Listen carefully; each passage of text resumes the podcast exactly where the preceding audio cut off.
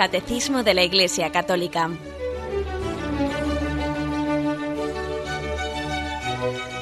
Un programa dirigido por Monseñor José Ignacio Munilla, Obispo de San Sebastián.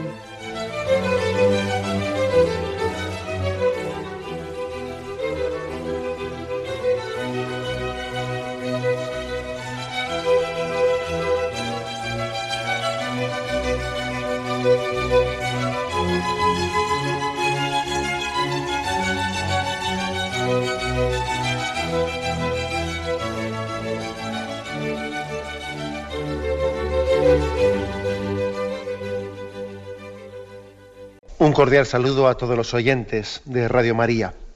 Un día más, con la gracia del Señor, proseguimos este programa que llamamos Comentario del Catecismo de la Iglesia Católica. Y hoy, y hoy vamos a iniciar un último apartado de la parte segunda del Catecismo, dedicada a la liturgia y a los sacramentos, un último apartado como un pequeño apéndice que tiene como título Las exequias cristianas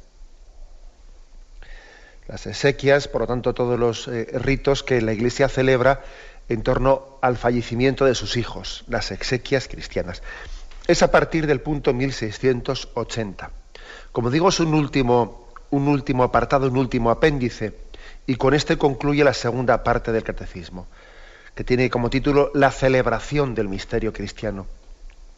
Si la primera parte del catecismo era la fe que se cree, la profesión de la fe, la segunda parte era la, celebra, la fe que se celebra, la liturgia y los sacramentos. Pues como, como decía, el, último apartado está destinado a las exequias cristianas.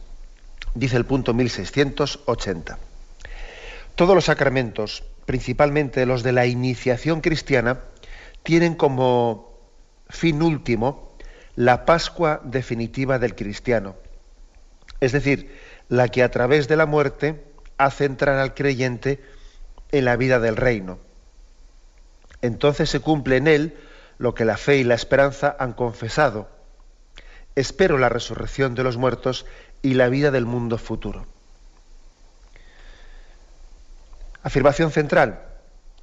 Pues que en nuestra vida cristiana todo debe de ser una catequesis, todo debe ser una preparación para este paso para la Pascua última. El fin último de nuestra vida, pues es ser peregrinos y ser caminantes hacia el cielo.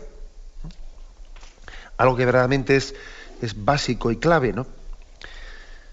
Estaba yo el otro día, me permitidme esta, anécdota, haciendo una, visita en un lugar determinado, vamos, que estaba fuera de la diócesis, haciendo una visita eh, pues en, en torno a, a unas iglesias románicas eh, preciosas y maravillosas, y quien hacía de guía, quien hacía de guía y explicaba a los, eh, pues a los visitantes aquella maravilla de, de, catequesis viviente que es el arte, ¿no? Una catequesis viviente a través de, de murales, a través de, de imágenes, etcétera, en una iglesia románica. Pues me acuerdo que quien hacía de guía hizo un comentario, él lo hizo sin darse cuenta, ¿no? Sin darse cuenta, un comentario diciendo cómo todo aquello se explicaba, pues porque aquella cultura eh, de quienes hicieron aquel arte, aquella cultura de la Edad Media, tenía un concepto básico ¿no? y sustancial y fundamental, ¿no? Tenía el concepto básico, decía él, de la salvación. Como que la salvación era el concepto básico y central de la existencia, ¿no? De, en aquellos tiempos. Y yo me acuerdo que pensé para mí, hombre, ¿cómo que en aquellos tiempos? ¿Acaso un cristiano hoy en este siglo XXI no tiene que ser ese también, ese mismo, su concepto, básico? Ese no es el eje determinante de nuestra existencia. ¿Eso es una cuestión de la Edad Media o qué? ¿Mm? Bueno, pues eh, así de claro, es posible que por influjo, por influjo de la secularización, eh, nosotros hayamos ido cambiando ese eje ese eje central, de manera que, que en vez de poner como meta, como fin último de nuestra vida, la Pascua, dice aquí, el paso definitivo a la vida eterna, en vez de ser ese el fin último, como dice este punto del catecismo, pues igual hayamos ido trasladando ese eje, ese fin último, y lo, y lo hayamos ido poniendo pues en pequeñas finalidades concretas, en determinadas realizaciones en esta vida, o incluso ¿no? en aspectos positivos, como puede ser cierta humanización de la existencia, etcétera, etcétera, pero casi poniéndolos como fines en sí mismos. por supuesto que hay fines que son positivos, pero que sin embargo, cuando se convierten en fines últimos sin serlo, es un error. Es un error hacer como fin último en esta vida lo que, no es último, lo que no es definitivo, lo que va a ser transitorio, lo que en el fondo aquí se va a quedar. Aquí se va a quedar ¿eh? tantas cosas y uno no puede hacer de ellas el fin último de su vida. Por eso, aquí la primera afirmación, que es básica, ¿no? pero es que a veces lo básico es, es lo que se nos olvida. La afirmación básica es que el fin último de la vida del cristiano es la Pascua definitiva, el paso a la vida eterna. ¿no? Es, importantísimo que recordemos que un cristiano tiene que tener conciencia de ser siempre peregrino. Y el peregrino está siempre de paso, está siempre caminando. El peregrino se, se caracteriza por no afincarse definitivamente en un lugar nunca. Disfruta del camino, sufre en el camino, pero sabe que él tiene que seguir adelante, no se puede quedar ahí. La diferencia entre un cristiano que tiene la esperanza viva y otro cristiano ¿no? que se ha olvidado de, esa, esperanza última es que el primero es peregrino y el segundo ha echado raíces indebidamente en un sitio en el que tenía que estar de paso. Ha echado raíces. Se ha pegado a este mundo se ha pegado. Como, como muchas veces nos han, ido recordando. Pues los santos con esa em, llamada continua a gozar del mundo, pero sin sentirnos apresados por él, sin quedarse pegados con las patas en la miel. Sí, gozamos de este mundo, pero sin sentirnos apresados por él. Ese es el peregrino, el que está siempre de paso. No hay cosa más cierta que el que todos estamos llamados a morir, que la muerte nos espera y que ese paso a la vida eterna lo tenemos mucho más cerca de lo que pensamos. No hay realidad más cierta que esa. Y sin embargo, es curioso que sabiendo eso con plena certeza, se puede perfectamente en esta vida hacer un planteamiento de cara, de espaldas a esa realidad, como si eso no, no fuese a ocurrir nunca. Y en esta vida a veces tenemos la capacidad de vivir como si esa, eh, esa realidad fundante y determinante no fuese a ocurrir. Oiga, es que no tiene sentido. No tiene sentido.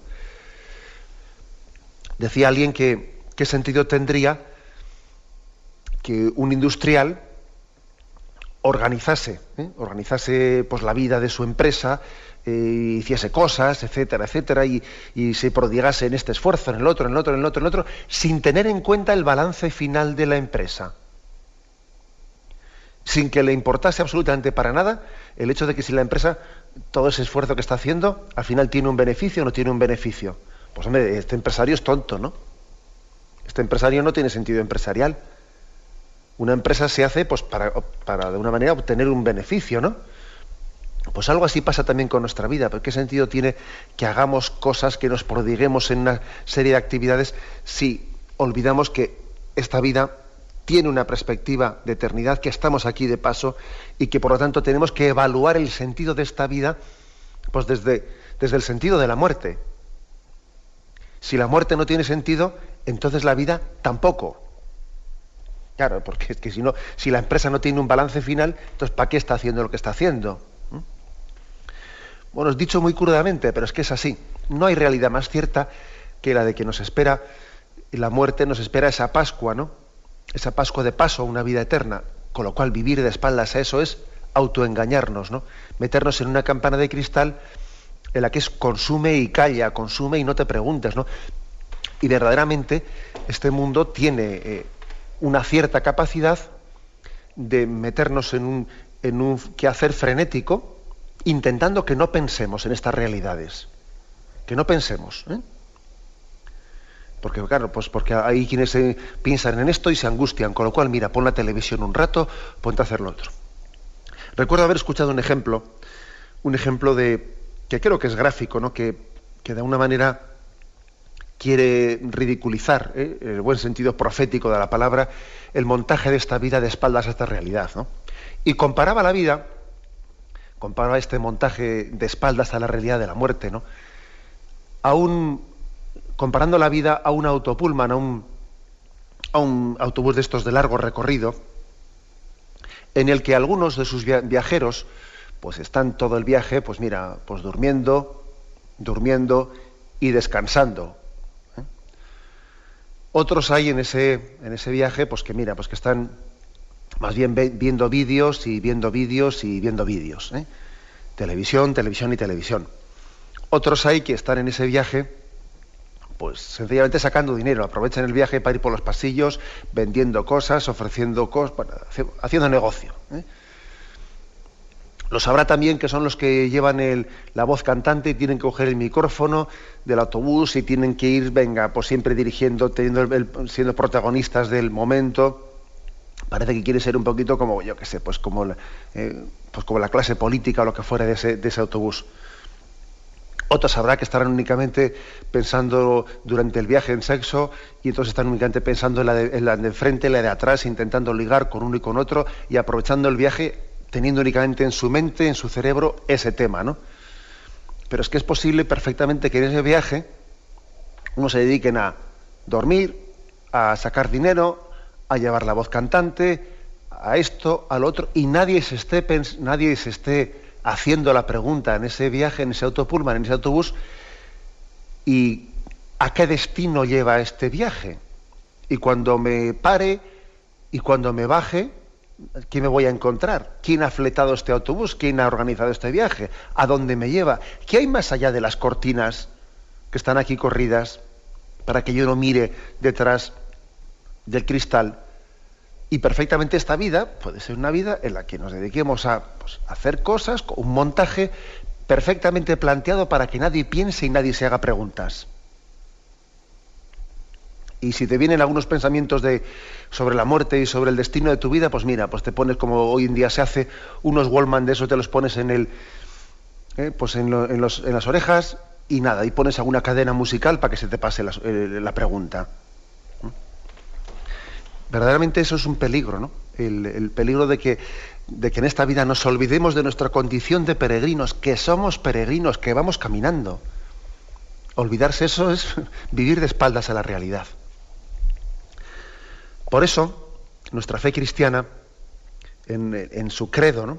en el credo, ha confesado, espero la resurrección de los muertos y la vida del mundo futuro. La vida cristiana es peregrinación, es esperanza, es decir, espera de una meta definitiva que todavía está por, llegar. El peregrino se caracteriza por pasar por esta vida sufriendo y gozando intensamente en ella, pero sin apegarse a ella, sin echar raíces. ¿Eh? Como Jesús decía a sus discípulos, ¿no? Id y marchad, ¿eh? allá donde os reciban, pues bienvenidos seáis, pero si no sacudiros el polvo de los pies y seguid al sitio, al sitio siguiente, sin apegaros al lugar ¿no? concreto al que yo os estoy enviando. Bien, esta es por lo tanto una primera afirmación.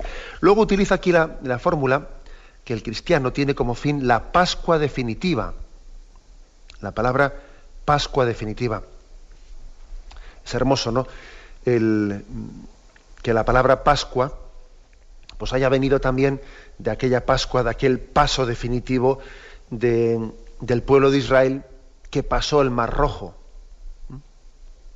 Este es el día de la Pascua, el día en que Moisés recibió de Yahvé directamente pues, la, orden de, de pasar de la esclavitud a la libertad. Venga, ponte en marcha, yo te dirigiré. Vas a pasar esta noche, en este día, de la esclavitud a la libertad. Vas a pasar el Mar Rojo. El Mar Rojo es una frontera humanamente infranqueable, ¿no? El Mar Rojo humanamente no, lo, puede, pasar alguien, ¿no? Por eso también allí se produce ese milagro en que las aguas son separadas, ¿no? Para que ellos pasen a pie enjuto. También hay una imagen, la imagen de que la muerte, que es mm, pues un obstáculo con el que, contra el que nosotros chocamos, ese obstáculo también es definitivamente vencido por Jesucristo, que Él separa las aguas de la muerte, para entendernos, ¿no? Y la muerte, eh, perdón, y el, el agua, imagen de la muerte en la que nos ahogamos, pasa a ser imagen de la vida, de la que nacemos, renacemos a una vida nueva. Luego la palabra Pascua, esto que dice aquí, no es el, el cristiano tiene como fin último la Pascua definitiva. La palabra Pascua viene de ese, de ese pasaje bíblico, pero que nosotros después aplicamos ese pasaje bíblico a la Pascua de Jesucristo.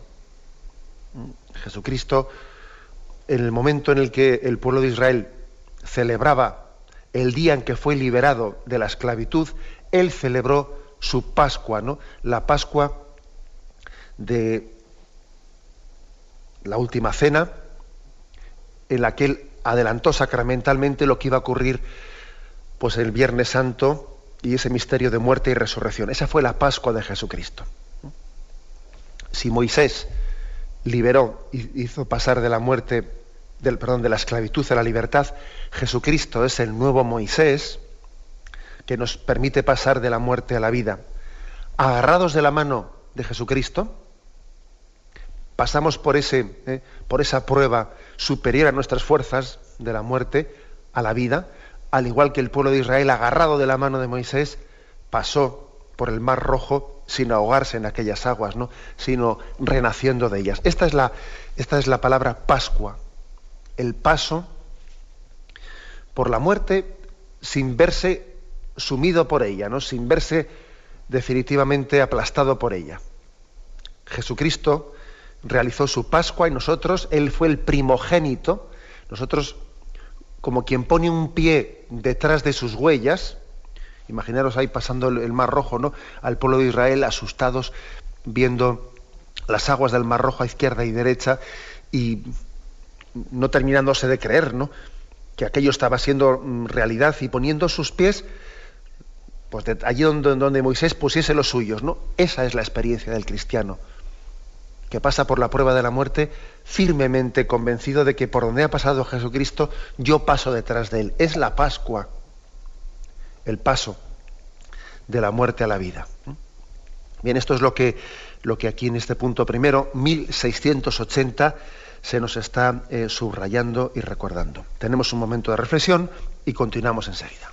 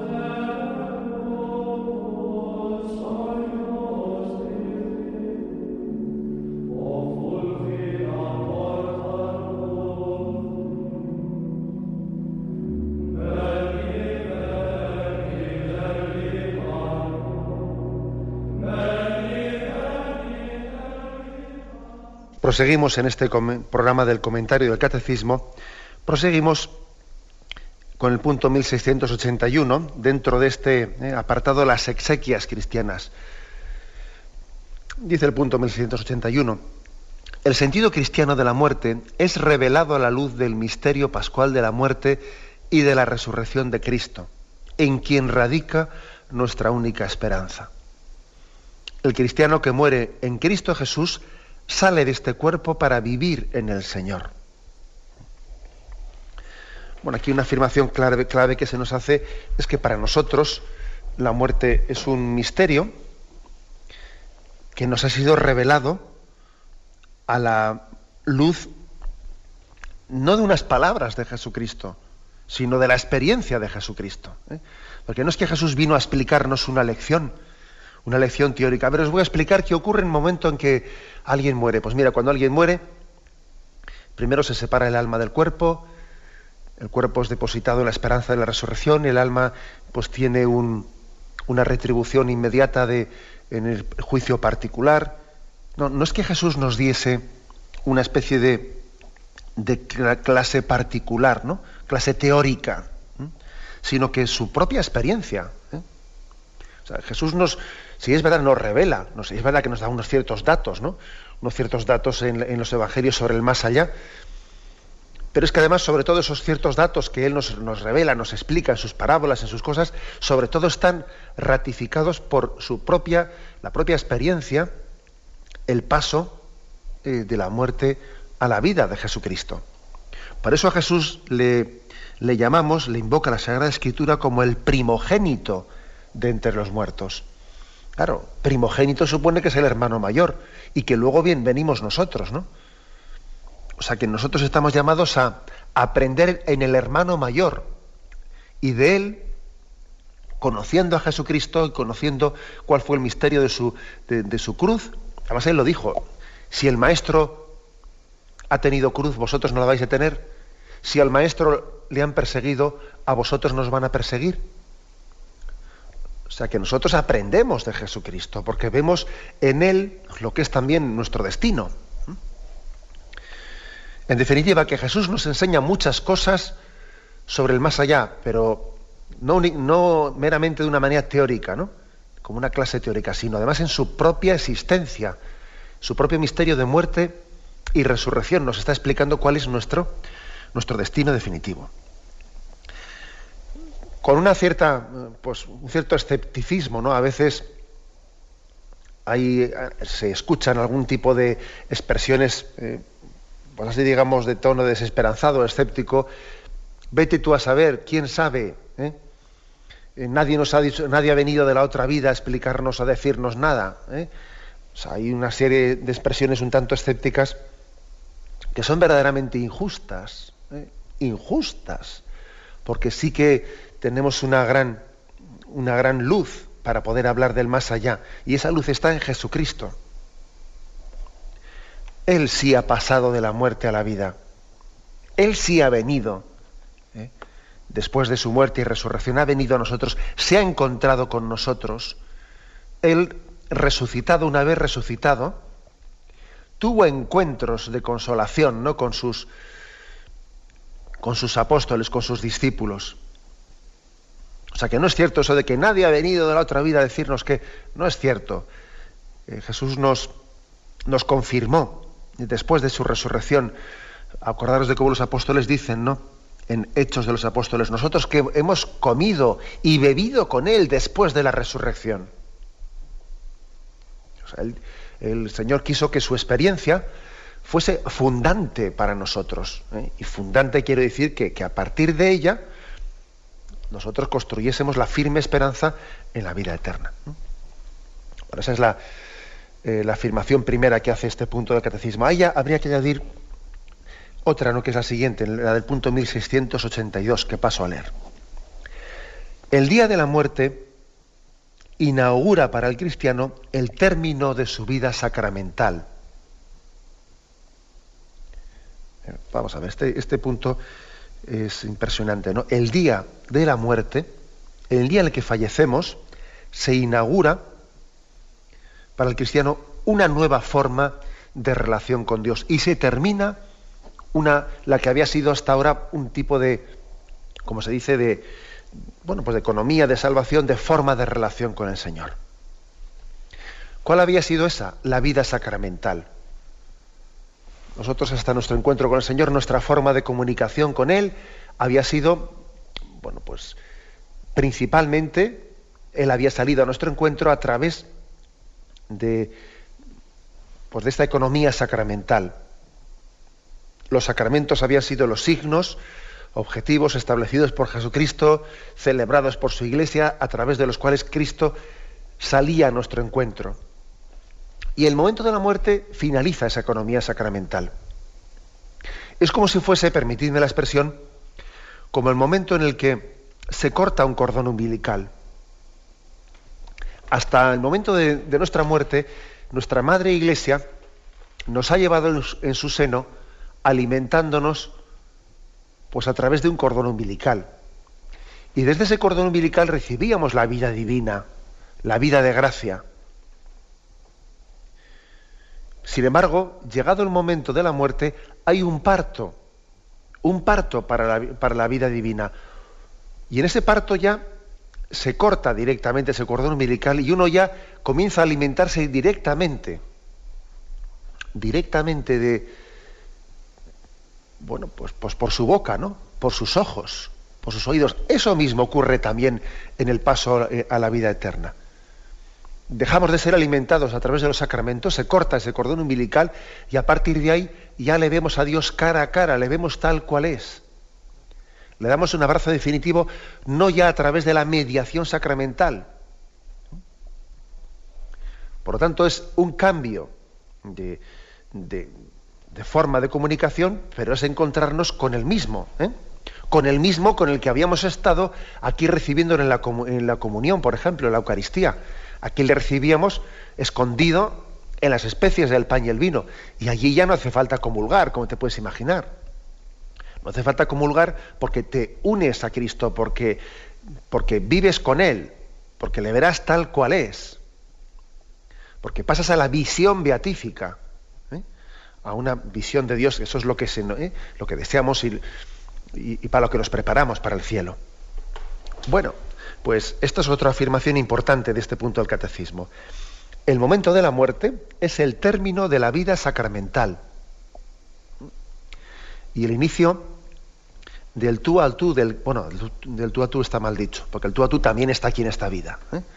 Del cara a cara, del encuentro definitivo con el Señor sin mediaciones, ¿eh?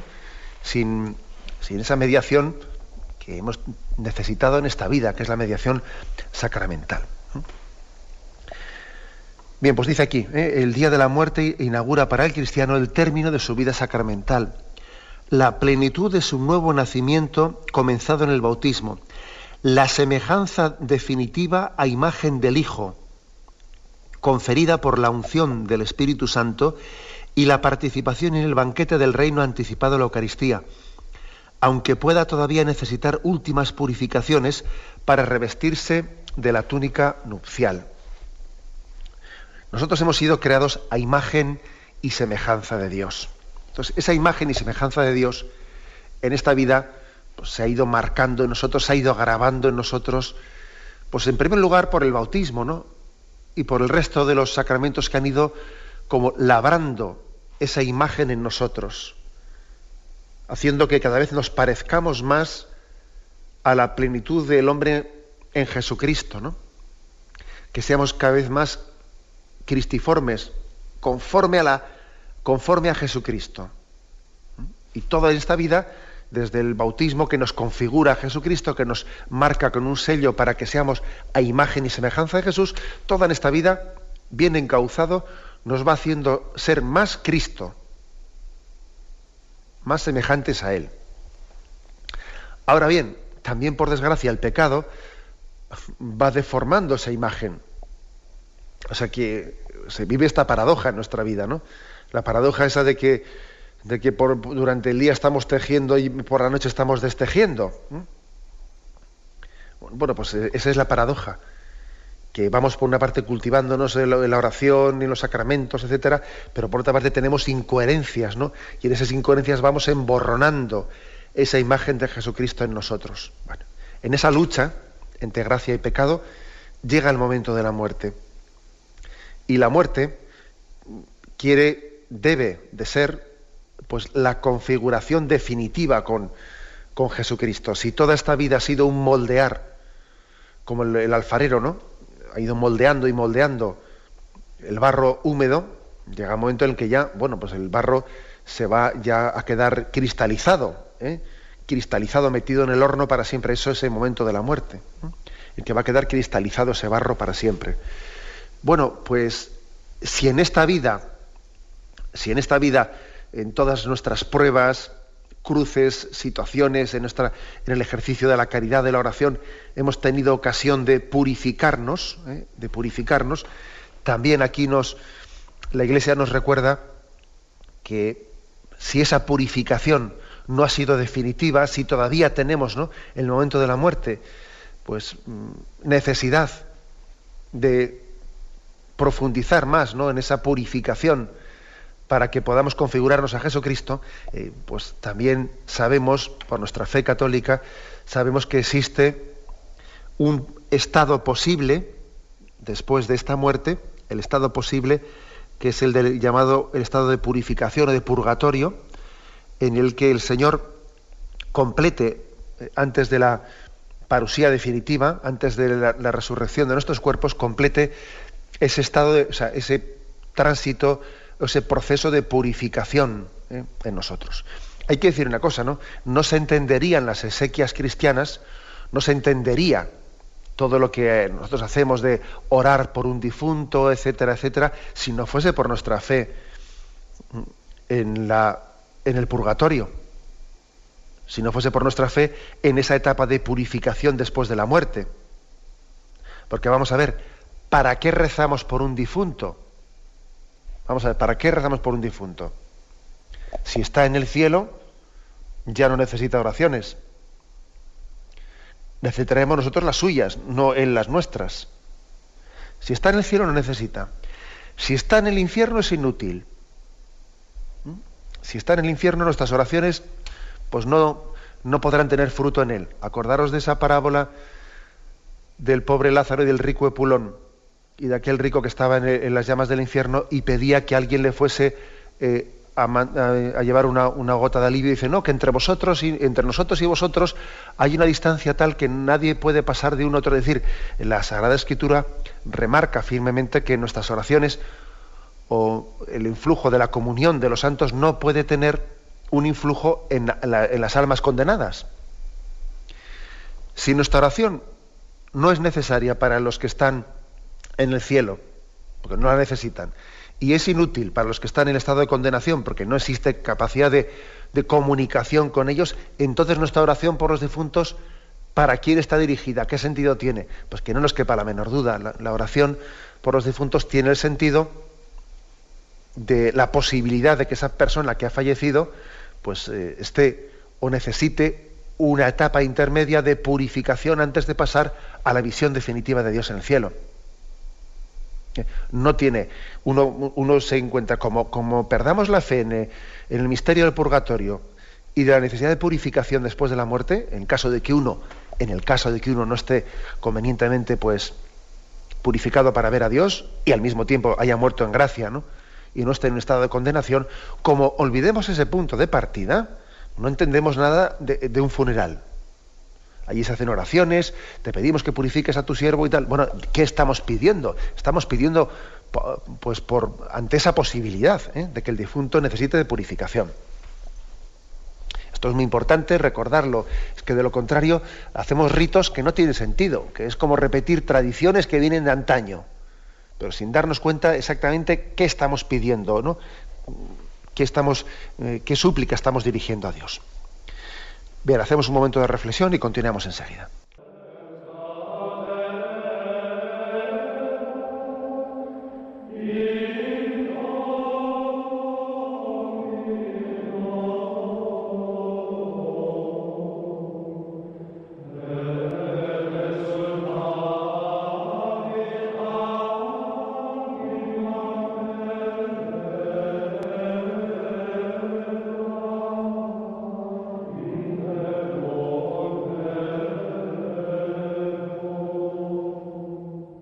Bien, proseguimos en este programa del Catecismo de la Iglesia Católica, que hoy estamos dedicando al tema de las exequias cristianas. Proseguimos con el punto 1683, que dice, la Iglesia que como madre ha llevado sacramentalmente en su seno al cristiano durante su peregrinación terrena, lo acompaña al término de su caminar para entregarlo en las manos del Padre. La Iglesia ofrece al Padre en Cristo al Hijo de su gracia y deposita en la tierra con esperanza el germen del cuerpo que resucitará en la gloria. Esta ofrenda es plenamente celebrada en el sacrificio eucarístico. Las bendiciones que preceden y que siguen son sacramentales. Bueno, aquí la afirmación que se hace básica es como la Iglesia acompaña a un cristiano durante toda su peregrinación terrena. Es todo, todo un acompañamiento, ¿no? El que hace la Iglesia, desde el nacimiento hasta el momento de la despedida última, desde el adiós, ¿no? Es más, antes del nacimiento ya, antes de que naciésemos, el día en que nuestros padres se casaron, ya la Iglesia nos estaba acompañando cuando a nuestros padres les decía, creced, multiplicaos, colaborad con Dios. Dios quiere hacer de vosotros un instrumento suyo para dar la vida. Nosotros todavía no habíamos nacido, todavía no habíamos sido concebidos y ya la Iglesia estaba recordando a nuestros padres su, su vocación de dar vida, ¿no? Bueno, pues y fuimos concebidos y nuestros padres dieron gracias a Dios y se acercaron a la iglesia y pidieron la bendición ¿no? de una mujer embarazada. Y en el mismo momento del nacimiento, pues pensaron en el bautismo, ¿no?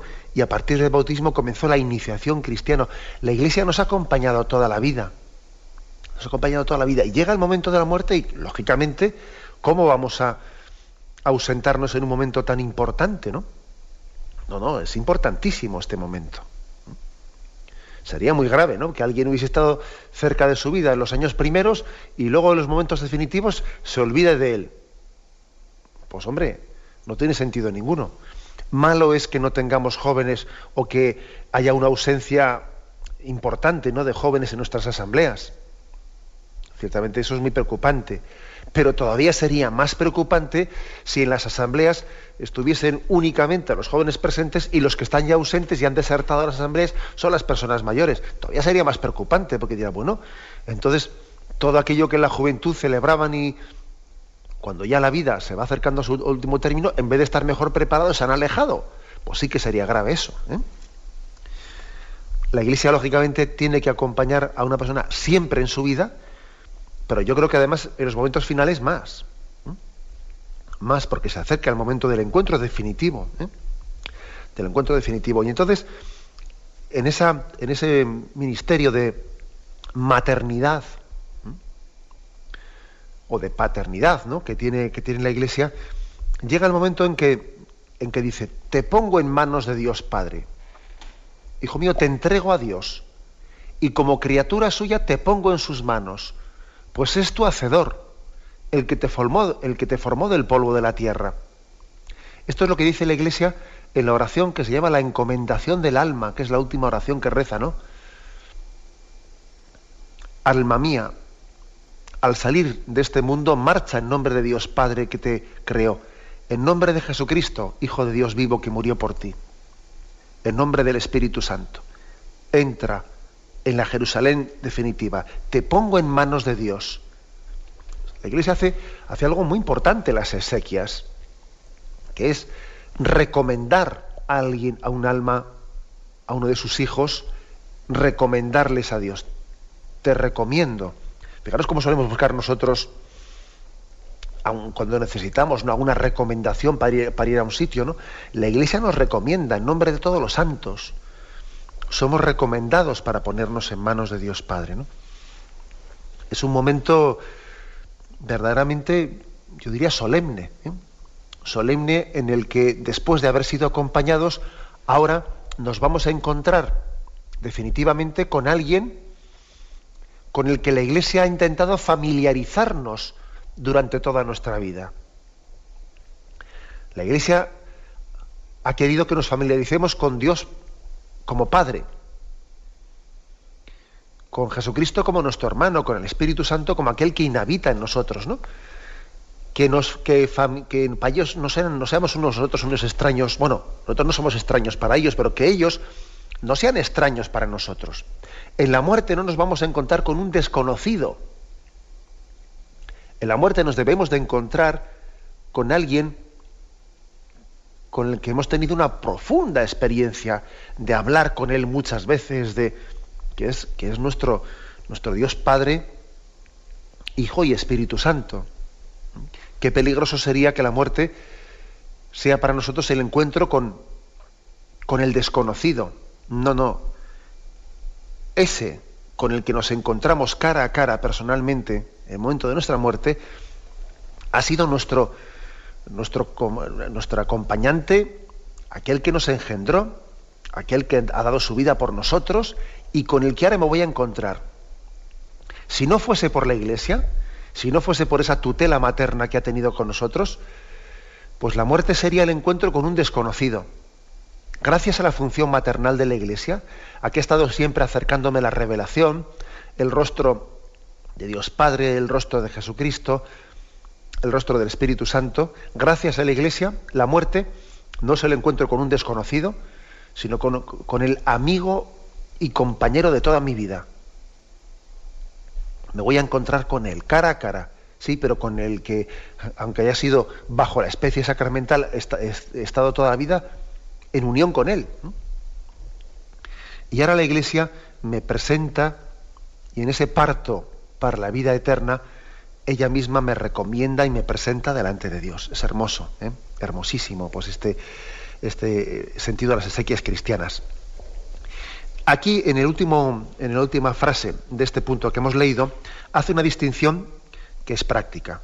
Mañana tendremos ocasión de explicitarla más y, de entrar más ya en detalle de cómo son las exequias, cómo se organizan, qué sentido tiene esto, lo otro, lo otro, los ritos que se hacen en, en el momento del fallecimiento de una persona Tendremos ocasión de explicarlo, pero ahora me quedo en esta expresión. Esta ofrenda es plenamente celebrada en el sacrificio eucarístico. Las bendiciones que preceden y que siguen son sacramentales. Es decir, las exequias en sí no son un sacramento. De los siete sacramentos no hay ninguno que diga eh, pues bautismo, confirmación, Eucaristía, tal, tal. El octavo, funeral. No, el funeral no es un sacramento. ¿eh? Las exequias no son un sacramento, pero dentro de las exequias se celebra la Santa Misa, si es posible. Ojo, también puede haber exequias, especialmente en, lugares de misión, es muy frecuente que haya exequias en las que no se, perdón, no se celebra la Santa Misa, sino sea únicamente una liturgia de la palabra. Pero bueno, nosotros generalmente solemos tener dentro de las exequias la celebración de la Eucaristía y antes y después suele haber una serie de, ritos, bien sea en casa del difunto, pues o en el tanatorio o en el cementerio, etcétera. Antes y después hay una serie de ritos que no son sacramentos, sino sacramentales. ¿Eh? Y recurro a esta distinción entre sacramento y sacramentales que hemos hecho en los programas precedentes. Todos estos ritos que vamos a explicar en los próximos días son propiamente sacramentales, ¿no? pues, eh, ritos como puede ser la expresión del agua bendita en el cadáver, eh, pues una, serie de responsos, etcétera, etcétera. Bien, lo dejamos aquí. ¿eh?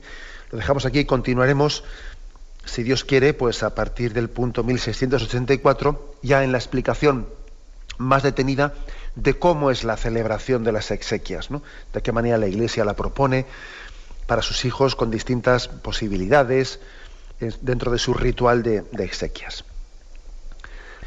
Me despido con la bendición de Dios Todopoderoso. Padre, Hijo y Espíritu Santo, descienda sobre vosotros. Alabado sea Jesucristo.